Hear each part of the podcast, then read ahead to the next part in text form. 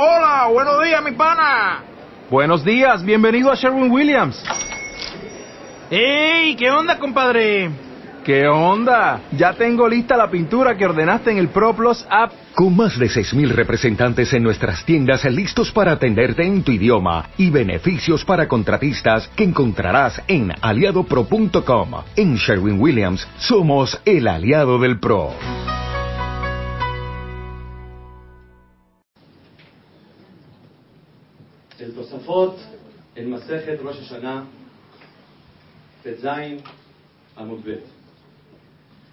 Y así escribe el Gaón de Vilna en el Shulchan Aruch Orahaim, Siman Taf Kuf Pebet.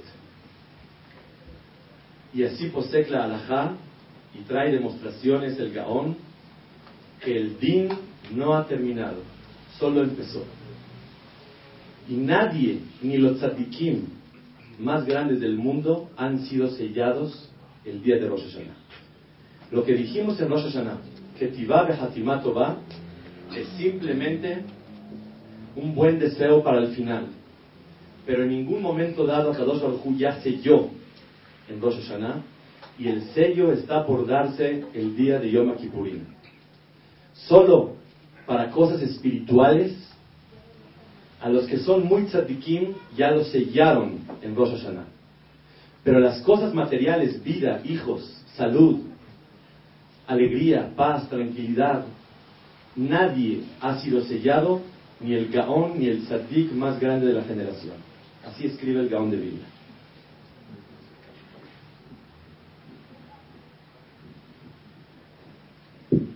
Dice Tikonea Zohar, y el Arisa lo trae en Otnun Zain Amutbet. Kippurim, Kepurim. Kippurim es el día de Yom Kippur. Es Kepurim, como el día de Purim. Quiere decir que Purim es algo más elevado que el día de Yom Kippur. Y es difícil comprender cómo Yom Kippur está en un nivel inferior que a Yom Kippurim, que al día de Purim. Sin embargo, no es el tema de hoy. Pero si el Zohar, Tikunea Zohar, Amud Nun Zain, Amud Bet, dice que Kippur es como Purim, un mensaje tenemos que llevarnos todos, Bezrat Hashem. El tema es lágrimas en los ojos, corazón alegre.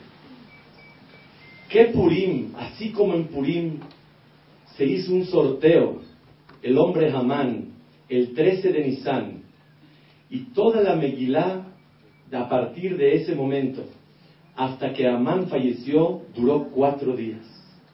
En cuatro días ese sorteo que él supuso tener éxito, cayó, falleció y perdió.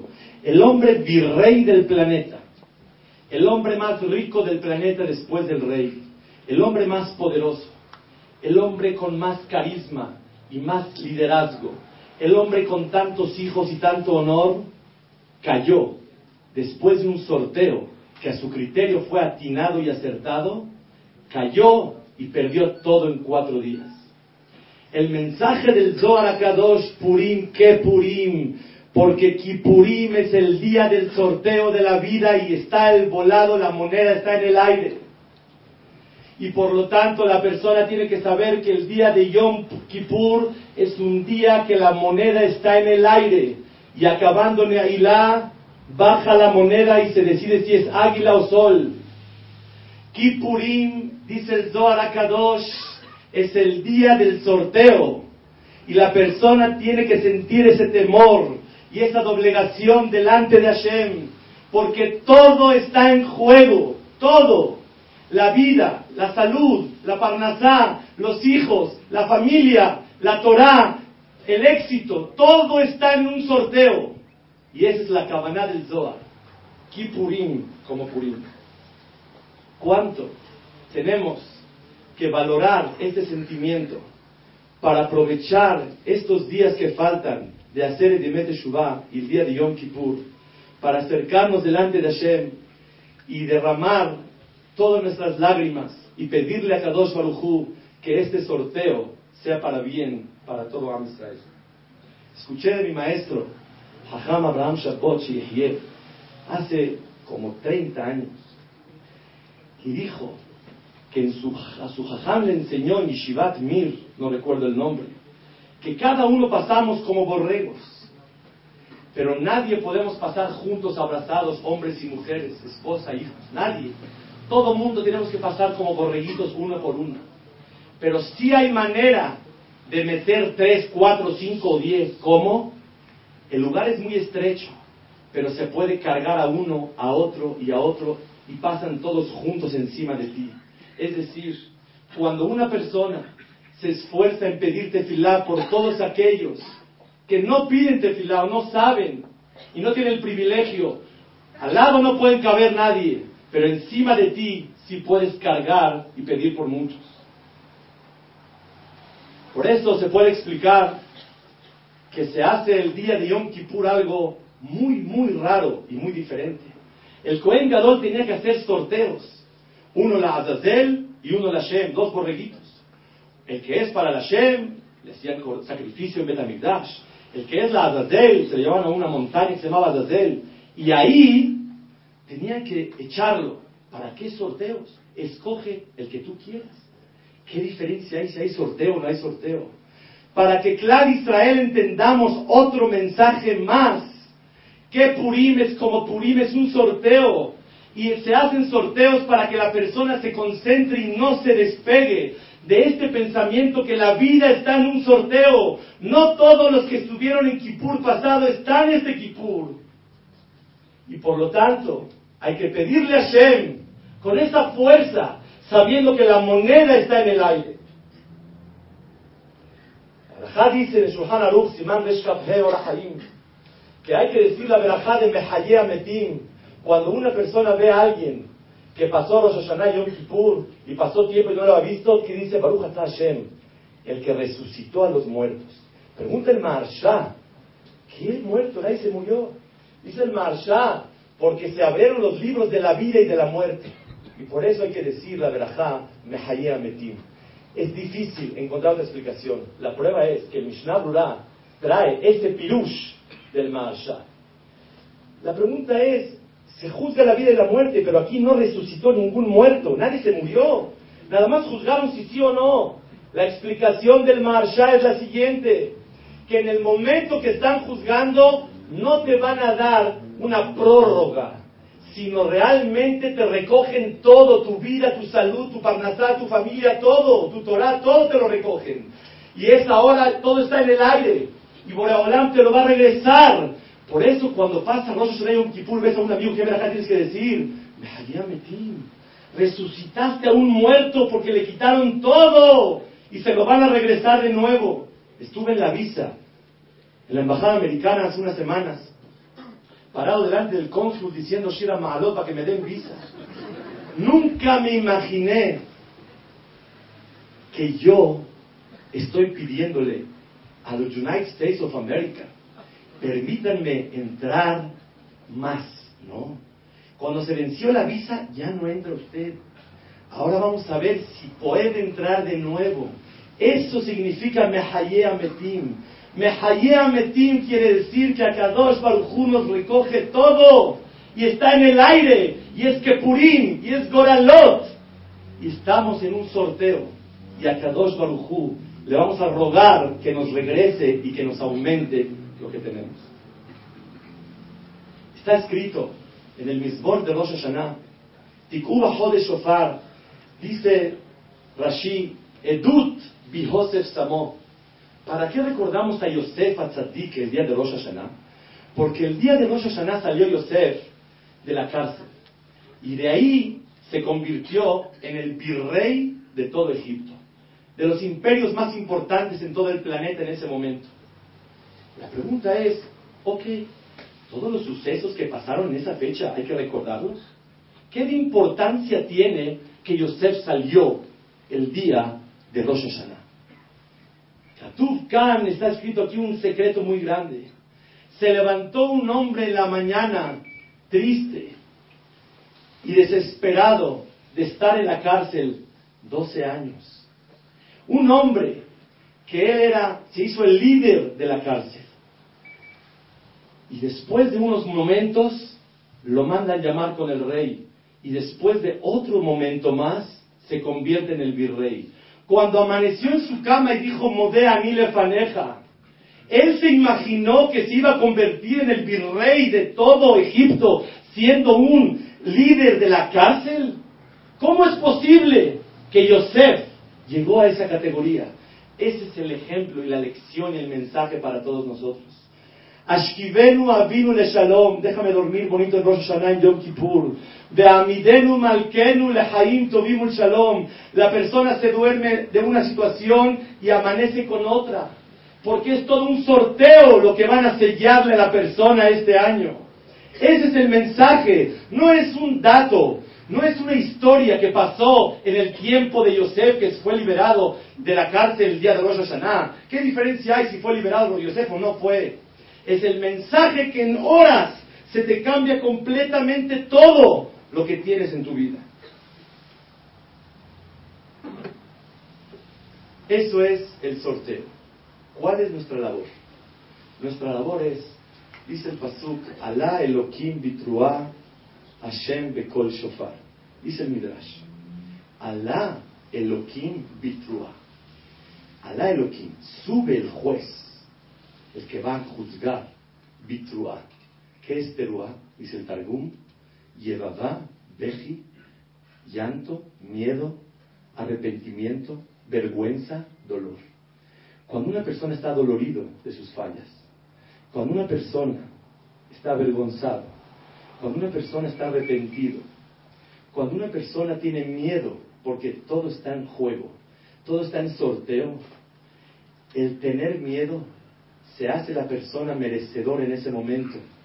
No es que sea una ley, sino que a Kadosh Baruj cuando una persona le teme, se avergüenza, se doblega, a Kadosh Baruj dice, ¿sabes qué? Lo quiero mucho. Se doblegó delante de mí. Alá Elohim bitrua. Cuando la persona tiene miedo delante de Hashem, Teruá, es Beji, Alá Elohim. ¿Quieres que Kadosh Baruj ahora te mande piedad? Hashem, dice el Midrash, Bekol Shofar. ¿Qué es Bekol Shofar? Cuando hay una voz de Shipru Ma'asechem, Shofar quiere decir mejorar, ser mejores. Shofar viene Milashon Ishtaprut, enderezarse, corregirse, superarse. Inclusive, si ya haces cosas buenas, puedes renovarlas y hacerlas mejor. Uba Hodesh, Hechu Ma'asechem, Shipru Ma'asechem. Corrijan los errores y los que no son errores, denle más calidad a lo que están haciendo.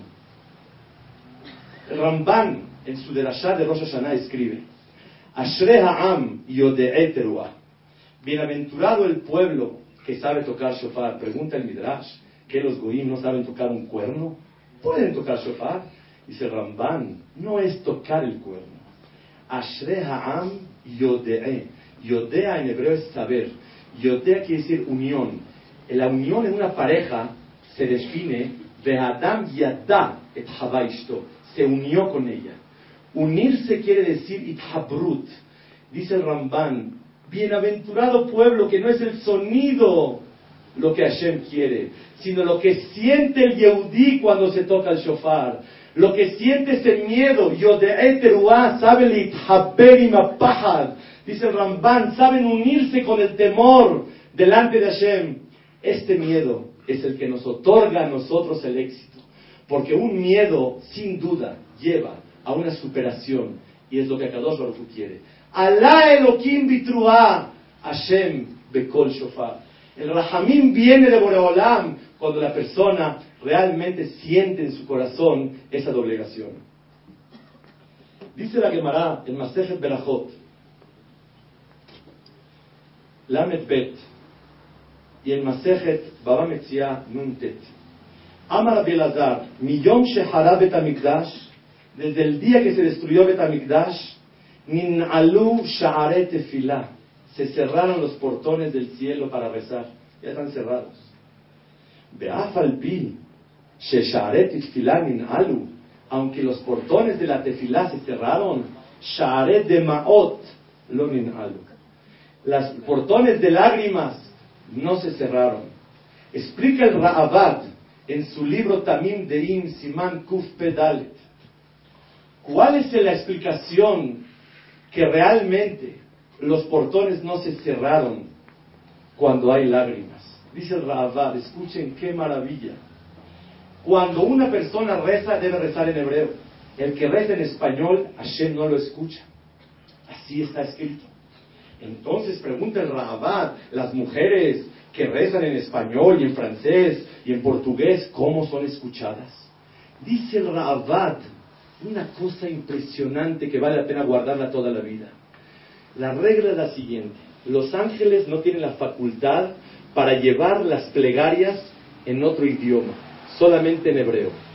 Arameo tampoco. Pero hay una cosa, cuando necesitamos de los ángeles, tiene que ser en hebreo. Pero cuando una persona se dirige con el mero jefe, en cualquier idioma es suficiente. Portones del cielo se cerraron para que el ángel tenga que abrir. Pero cuando uno tiene trato directo con el jefe, no necesitamos portones. Dice el Rahabad, cuando una persona reza con lágrimas, cuando una persona reza con, por sufrimiento en la vida con tanta concentración, devoción, cabaná muy grande, cuando una persona, dice Rahabad, reza delante de Akadosh Barujú con lágrimas, esas lágrimas no requieren de mensajeros, sino directamente Akadosh Barujú escucha. Como decían todos los hajamim, cuando uno quiere pedir por el éxito en la vida, si no ha llorado, todavía la tefilá no está segura que se va a recibir. Explica el Meiri, en Masejet Baba Nuntet, ¿por qué las lágrimas sirven? Encontré dos explicaciones. Una, el Meiri. El Meiri dice que las lágrimas, ¿por qué sí sirven? Porque las lágrimas son una señal que el corazón profundamente está pidiendo a Hashem. Y lo que Borolán quiere de una tefilá es la tefilá profunda y sincera. Cuando uno llora es porque es muy sincero lo que está pidiendo Hashem.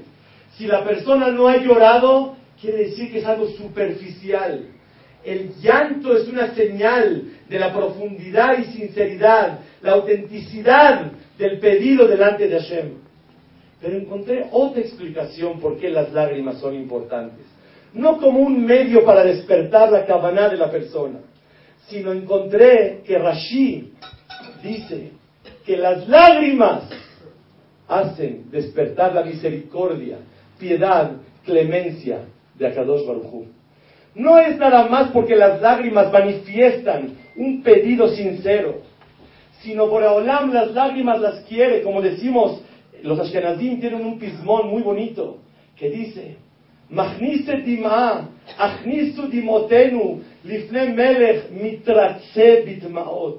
El rey que se convence cuando le lloran. En la tefilá en Selejó decimos,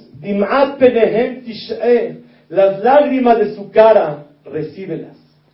Decimos, dim'ati simá benodeja, mis lágrimas ponlas en tu barril, Boreolam, para que cada lágrima sea cambio de éxito espiritual y material, vida y alegría.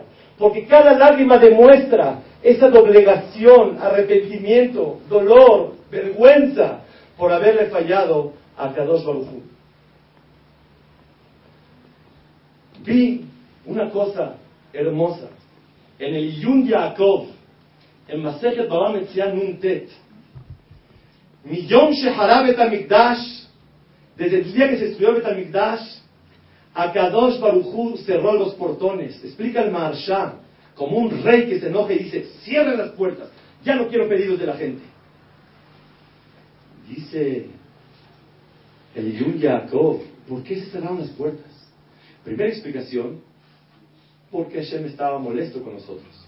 Segunda, porque cuando hay tantos sufrimientos después de la destrucción de Betamikdash, se perdió la alegría en el pueblo de Israel.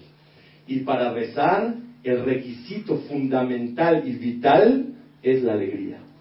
Cuando una persona está contento y pide con alegría a Kadosh Baruj la tefilá se recibe. Pero como no estamos contentos por tantos sufrimientos, ¿cómo se va a recibir la tefilá? alu. O te doblegas a Kadosh Barujú alegre, o te doblegas con lágrimas. Por eso, antes de que destruya Betamikdash, se recibe la tefilá con la alegría de un judío. ¿Cuál alegría? Si tengo un problema personal, con la alegría que me dirijo al único que puede solucionar. Con la alegría que me dirijo al que tiene el poder en sus manos. Con la alegría que me dirijo al que la solución está en él y la piedad tanta la tiene que a Kadosh Baruj quiere solucionarlos. Cuando una persona reza, a pesar de que esté ahogado en cualquier problema, ¿qué tiene que sentir? La dicha y lo afortunado que se siente de poder dirigirse con el que realmente lo puede solucionar.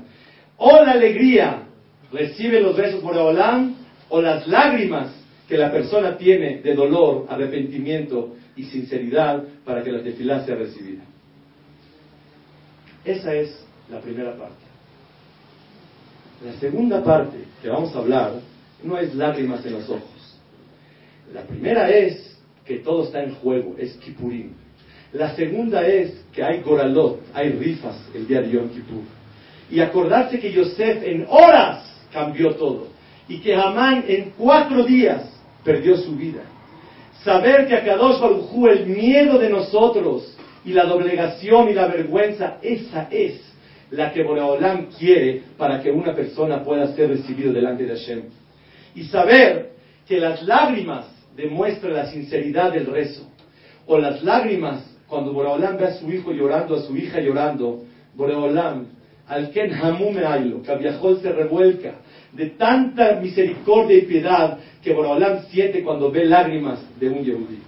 Pero ahora vamos a hablar, no un consejo para ahorita nada más para Yom Kippur, sino un consejo para el año, para el mes, para la vida entera.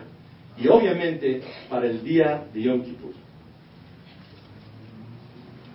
Está escrito en el libro Mishnat Abraham que en la Torah hay 304.805 letras. Pregunta él, ¿por qué 304.805 letras? Porque 304 simboliza la palabra Simha. Shin es 3, Mem es 4, 304.000. Y Het son 8, 800, y Se es 5. La Torah tiene la cantidad de letras que simbolizan la simha, la alegría. Y la pregunta es, de la simha más de osa, ¿qué tiene que ver aquí las letras de la Torah con alegría? La respuesta es, Ramban Nachmanides, en su gran epístola, que fue el legado que el pueblo de Israel recibió para acercarse a Shem de una manera práctica, escribe el Ramban cinco recetas. Uno, habla tranquilo con todas las personas. Dos, con eso, a, todas las personas, perdón, y en cualquier situación y en cualquier momento. Es que con él no puedo, la verdad me desespera. Es que no es él, es que fue el momento, en cualquier situación y a cualquier persona. Dos, con eso te vas a liberar del enojo. Tres, con eso te va a brotar la humildad. Cuatro, con eso vas a tener ir a temor a Shem. Cinco, y con eso vas a estar feliz con lo que tienes y vas a vivir feliz en la vida. Termina el Ramban diciendo, el que presume se revela al reinado de Akadosh Baruj Vemos una gran receta para la vida. La persona que habla con calma con las personas se quita el enojo, le brota la humildad, adquiere temor a Shem y por último vive feliz. Es decir, que aquellos que nos enojamos y hablamos y gritamos y tenemos ese orgullo, arrogancia y soberbia, y la persona no habla tranquilo con las personas en su casa, con su esposo, con su esposa, con sus hijos, con la gente que normalmente está abajo de ti, porque los que están al lado o arriba, seguro le vas a hablar muy bien. Con esas personas demuestras que eres Yereshamay. Una persona que grita y se enoja, que sepa que no se llama Yereshamay. Es bueno, es religioso, no es Yereshamay. Temeroso de Dios es aquella persona que no grita y no se enoja. Feliz en la vida es única y exclusivamente aquella persona que verdaderamente eh, vive tranquilo, humildad, no enojo, tiene temor a Shem Y cuando la persona vive con temor a Hashem, sabe que todo viene de Hashem. Sheyadanu Hashem Eloquenu, Sheasholtan lefaneja. Todo está en tus manos, Boreolam. Tú eres el jefe. Cuando la persona tiene humildad, eso le da alegría a la persona. Por lo tanto, si alguien quiere ser feliz, que practique esta receta del Ramban. Pero quiero decir algo más profundo. Alegría igual a conformidad. Tristeza igual a inconformidad. La persona cuando vive feliz, cuando está conforme. Cuando la persona está triste y enojado, cuando la persona está inconforme. Por lo tanto, la Torah tiene 304.805 letras para simbolizar dos cosas maravillosas. Una, la Torah te trae alegría. Dos, la Torah te pide que vivas feliz y alegre. ¿Y por qué Akadosh Baruj quiere un hijo alegre? ¿Por qué Boreolán quiere un hijo contento? Porque un padre lo que quiere ver en sus hijos es única y exclusivamente alegría. Cuando una persona se pone feliz, Akadosh Baruj está contento. Cuando una persona vive triste y vive Barminan con presunción, inconforme y se resiste, Akadosh Baruj no vive contento. Está escrito en Perashat Vidui Maastrot, en Perashat Pitavó, un pasú que dice, Asiti que Asher Tzivitani, obedecí todo lo que tú me pediste, Hashem. Dice Rashi dos palabras, Samahti Vesimahti Bo. ¿Cuándo una persona se puede parar delante de Hashem en Yom Kippur y decirle, Boreolam, hice todo lo que me pediste en la vida? Cuando una persona puede atestiguar y declarar sinceramente, vivo contento y alegro a la gente que me rodea. Samahti besimahti. Estoy contento y alegro a las personas. Cuando una persona no está contento o no alegra a las personas, aunque haga todas las mitzvot y Shabbat y Torah, dice Boreolam, este no es de los míos. De los míos es Asiti Kehol Asher. Hice todo lo que me ordenaste. ¿Qué me ordenaste? Samahti Besimahti. Vivo contento y alegro a las personas. ¿Por qué la alegría es tan importante? Por tres motivos. Uno, es una señal y es el termómetro de la humildad, no enojo, no presunción, temor a Shem y automáticamente conforme con lo que uno tiene en la vida. Alegría es el termómetro de cuánto te doblegas a Shem. Dos, sin explicaciones. Papá te quiere ver contento todo el tiempo. Pero tengo un problema en la vida. Dolor se vale. Tristeza no se vale. Cuando sales del pediatra de chiquito y te inyectaron, no sales triste, sales adolorido. Afortunado y adolorido. A Kadosh Baruj te vale el dolor, mas no la tristeza. Tercera explicación por qué la alegría es tan importante. Porque dicen los Admorim, la alegría no es mitzvah, la, la tristeza no es pecado. Pero a donde puede llevar la tristeza, el peor pecado no te puede llevar en la vida. Y a donde puede llevar la alegría, la mejor mitzvah no te puede llevar. Porque la alegría es la llave del éxito de la persona en toda su vida. Semach de volum beteteja. Sal de volum a tener éxito. Semach, alégrate. Dice Rashi, aslach. Ten éxito. ¿Cómo? Esa es la explicación de Semach. Semach quiere decir habdi, alégrate. La persona que vive feliz tiene éxito. Y la persona que tiene éxito es feliz. Por lo tanto, la alegría son tres motivos fundamentales. Uno, la señal de la doblegación al Todopoderoso. Dos, simplemente porque papá quiere que estés contento. Tres, porque con la alegría vas a poder llegar a tener todo el éxito que Borolán pretende y espera de ti. Dice el Marsha, el Masejet Ta'anit Kafbet, ¿por qué había dos personas que eran muy chistosos? Y el Yahweh Naví, Rabbi Hanan lo vio y vio a dos personas que estaban muy contentas. Les dijo, ¿estos tienen asegurado o la Le preguntó, ¿por qué tienen Olam Abba? Dijo, ellos tienen Olam Abba. Fue a preguntarles, ¿a qué se dedican? Nosotros nos alegramos y alegramos a las personas. Pregunta el Maharsha, ¿por qué el estar contento en la, vida y alegrar a las personas es motivo para tener asegurado Olam Abba?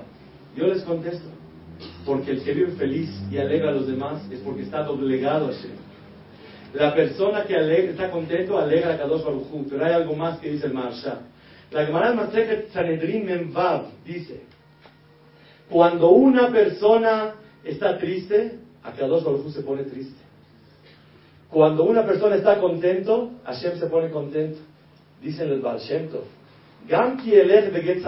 Cuando yo vaya en caminos de la muerte, lo irá, no voy a temer. Ra, pero ¿qué es lo malo de todo? Que cuando yo sufro en la vida, tú sufres conmigo, Boreolam. Y lo que más me duele es que tú sufres. Rahum Hanun. ¿Qué es Rahum? Rahum quiere decir piadoso. ¿Qué es Hanun? Que otorga gracia. El que conoce gramática en hebreo sabe que tenía que haber dicho Honen Umerahem.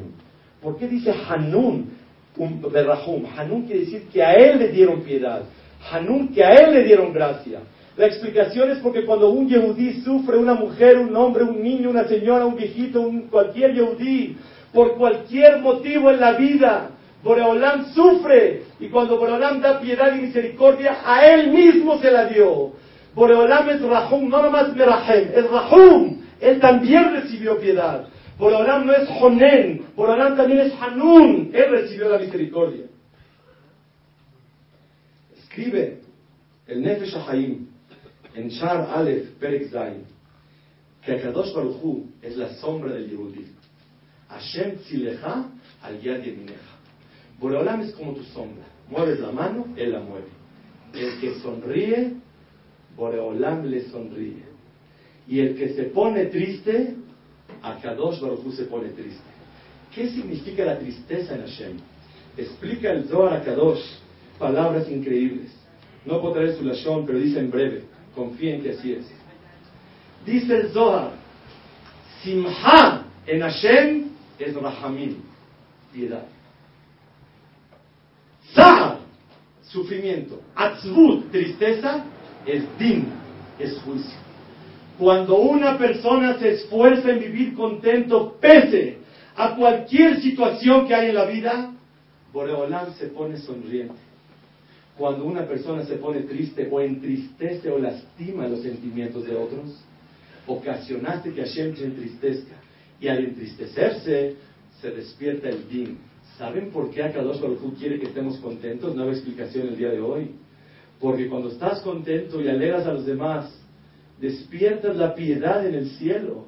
Porque Hashem cuando a tu hijo te lo ponen contento, ¿cuánto te pones feliz? Escuché de Hajam Abraham Shabbat que dijo el día de Rosh Hashanah de un amigo de nosotros, una breja, se llama Roshmuel Arazi Cohen, abrió una escuela para niñas con su esposa. Vino a México hace dos semanas y estuvo contando una cosa impresionante, que metieron a niñas francesas y la niña estaba muy descarrilada. Y Baruch Hashem, Hazrabi Chubá, y se casó. El día de la boda estaba feliz el papá, que su hija, Baruch Hashem, es de Shubá, y él no sabía que tenía medios. Y le dijo, ¿qué se te ofrece? Dijo, necesitamos comprar un edificio. Le compró un edificio de tres pisos. En un instante. ¿Por qué? Por alegrar a su hija. Cuando alguien alegra a tu hijo, ¿cuánto una persona se siente feliz? Cuando alegres a una persona, cuando tú vivas contento, que también eres hijo de Hashem, cuánta alegría y piedad despiertas en el cielo. Por eso, hay que vivir contentos porque es una señal de humildad y doblegación. Hay que vivir contentos porque con la alegría la persona tiene éxito en todo. Y hay que vivir contentos, Boreolam, porque Boreolam se pone contento. Y cuando le pones de buenas a Boreolam, cuando alegras el corazón de alguien, cuando tú vives contento, y más cuando te esfuerzas a estar contento por cualquier situación en la vida, cualquier inconveniente, despiertas mucha piedad en el cielo. Por último, Ani le dodi vedodi li. Quisiera decir un mensaje y le agradezco a Boreolam que me dio la oportunidad de poder sentir ese sentimiento. Ani le dodi. yo quiero decirle a Hashem, Dodi, querido mío, yo dependo de ti. Y me contesta Boreolam, Dodi, Li, yo dependo de ti. Yo dependo de ti, Boreolam. Sí, pero yo dependo de ti, hijo mío. Si vives contento, yo te doy piedad. Si vives triste, no te la puedo dar. Disculpa. Aunque tú dependas de mí, yo dependo de ti. Anile Dodi, yo dependo de Hashem. Pero Boreolam contesta, Bedodi li. La noche de Yom Kippur en el Hafetz Haim es algo increíble con todo el sentido de la palabra, no creíble. Para finalizar, quisiéramos que nos llevemos todos juntos qué pasó en la noche del Hafetz Haim. Hafetz Haim, terminaron de decir Arbit, después de Calnidre, todo, la gente se pasó a ir a su casa.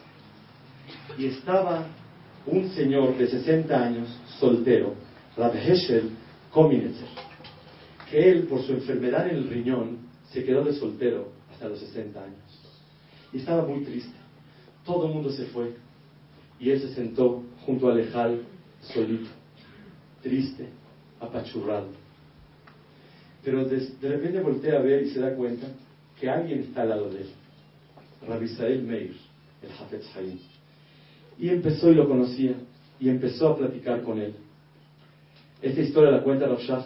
¿Qué habló con él? Le dijo, mira, qué difícil es la vida. Yo fui huérfano a los 10 años y fui a estudiar en la yeshiva, no tenía para comer, no tenía para vivir. Pasé situaciones muy difíciles en la vida. Y mira, posteriormente me casé con una señora más grande que yo, que era la hija de mi padrastro. Y me casé con ella por Shalom Bait, para que mi mamá no tenga ningún problema. Y por eso opté por casarme con ella. Sin embargo, mis amigos se casaron y les dieron diez mil monedas de oro, de dote. Y la verdad, yo en ese momento estaba muy triste. Después pasaron los años y mis amigos perdieron el dinero. Y por el dinero se alejaron de la Torah y de la Chamay y de Midotobot.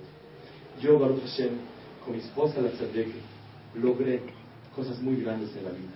Con humildad, pero Baruch Hashem he logrado llegar a ser lo poco que soy. ¿Ves, hijo? Akadosh Baruj nos tiene agarrado de la mano derecha, fuerte, siempre, para ayudarnos en cualquier momento. Y el Hafetz Haim, vale la pena resaltar, que en toda la noche platicó con él hasta que la gente regresó al Bet Knesset. Toda la noche de Hafetz Haim. Y no dijo ni una palabra de Dibre Torah. Aquí está escrito. Ni una palabra de Dibre Torah. Ninguna palabra de tema de lágrimas en los ojos y miedo en el din. Dijo, ¿para qué? Si le hablo de Dibre Torah, va a sufrir peor que no sabe. Lo voy a pachurar más. Si hablo del temor al, al, al juicio, pobrecito, qué sufrimiento va a tener la vida peor. Puras palabras de consuelo. Vale la pena resaltar que el Hafetz Hayim, cuando hacía su, su Heshbon Nefesh, sus cuentas, cuánto tiempo perdía en el año, le salían minutos, horas escasas en todo el año. Y el Gaón escribe que cada palabra de Torah es una mitzvah. Y el Hafetz Haim hizo la cuenta que en un minuto una persona hace cuántas mitzvot? 200 mitzvot. En una hora, ¿cuánto la persona hace? Imagínense ustedes. Toda una noche, ¿cuántas mitzvot hace una persona? Un mundo de mitzvot. El Hafetz Haim no estudió Torah. Y el Hafetz Haim no hizo todas esas mitzvot. ¿Qué sí hizo? Dedicar su noche entera de Yom Kippur para alentar y darle ánimo y alegría